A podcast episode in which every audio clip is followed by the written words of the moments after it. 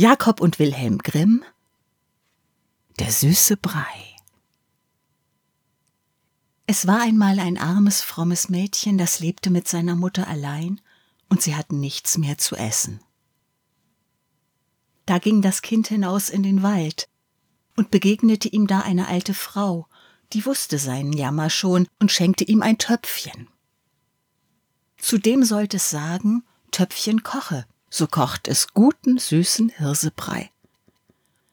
Und wenn es sagte, Töpfchen steh, so hörte es wieder auf zu kochen.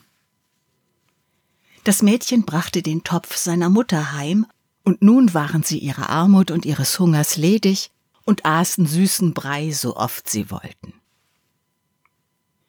Auf eine Zeit war das Mädchen ausgegangen, da sprach die Mutter Töpfchen koche, da kocht es und sie isst sich satt. Nun will sie, dass das Töpfchen wieder aufhören soll, aber sie weiß das Wort nicht. Also kocht es fort, und der Brei steigt über den Rand hinaus und kocht immer zu.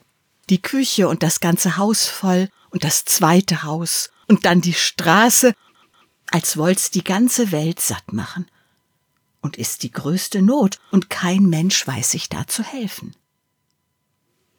Endlich, wie nur noch ein einziges Haus übrig ist, da kommt das Kind heim und spricht nur Töpfchen steh.